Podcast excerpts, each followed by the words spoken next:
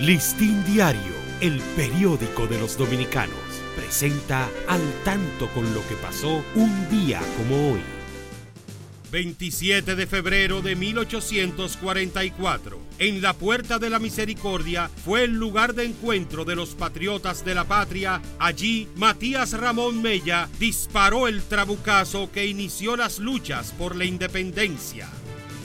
1884 son traídos desde Venezuela los restos del padre de la patria, Juan Pablo Duarte, donde estaban sepultados para ser inhumados en la Catedral de Santo Domingo. Listín Diario, el periódico de los dominicanos, presentó al tanto con lo que pasó un día como hoy.